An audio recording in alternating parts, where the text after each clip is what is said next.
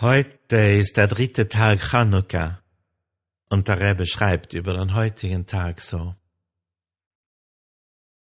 Bei der zweiten Inhaftierung des alten Rebben im Jahr 1800 waren die Haftbedingungen weniger schwer als beim ersten Mal.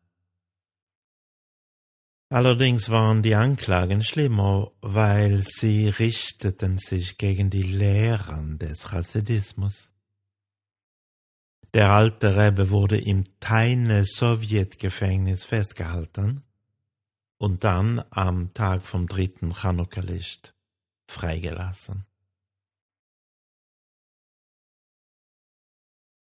Es mag hier vielleicht den Anschein wecken, dass der Rebbe nur über ein historisches Ereignis, das heute vor, ja, vor 121 Jahren stattfand, berichtet.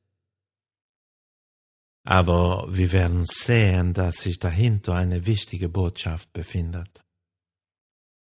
Die Chassidim hatten leider damals Gegner innerhalb der jüdischen Gemeinschaft, und ein bekannter und verbitterter Rabbiner schrieb den Behörden, um so dem Anführer der chassidischen Bewegung zu schaden. Ohne jetzt detailliert auf die Vorwürfe einzugehen, der Rabbiner versuchte die Behörden davon zu überzeugen, dass der alte Rebbe einer revolutionären Gruppe bevorstand, die keinen Respekt vor dem Staat und dem Zar hatte. Seine Lehre würde auch die Gruppe daran hindern, ein, ein produktiver Teil der Gesellschaft zu sein. Und die Vorwürfe wurden mit verschiedenen falsch benutzten kabbalistischen Begriffe untermauert.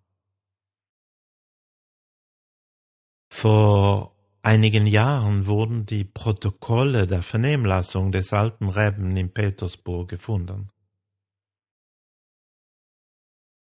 Und wir können lesen, wie, wie um sich selbst freizusprechen, der alte Rebbe diese Vorwürfe widerlegte, indem er die tiefgründigen kabbalistischen Konzepte den russischen Vernehmungsbeamten ausführlich erklärte. Und der Kern seiner Aussage war, dass der Chassidismus nicht eine von der Gesellschaft getrennte, abgekapselte Gesellschaft aufzubauen versucht. Es ist nicht eine Lehre, die das Weltliche ablehnt. Vielmehr betont der Chassidismus dass es unsere Aufgabe ist, Göttlichkeit in der Welt aufzudecken, im täglichen Leben.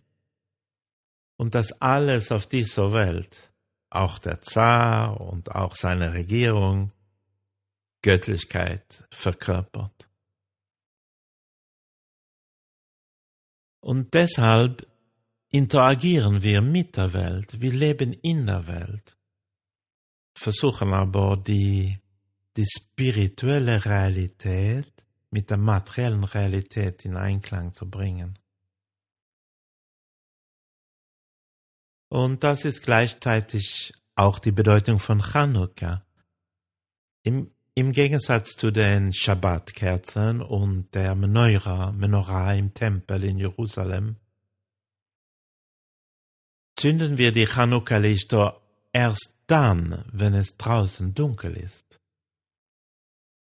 Unsere Aufgabe ist es, Weisheit, Empathie, Liebe und Güte dorthin zu bringen, wo die Welt dunkel ist.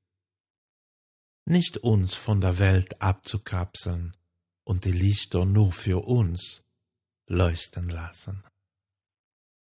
Ein fröhliches Chanukka.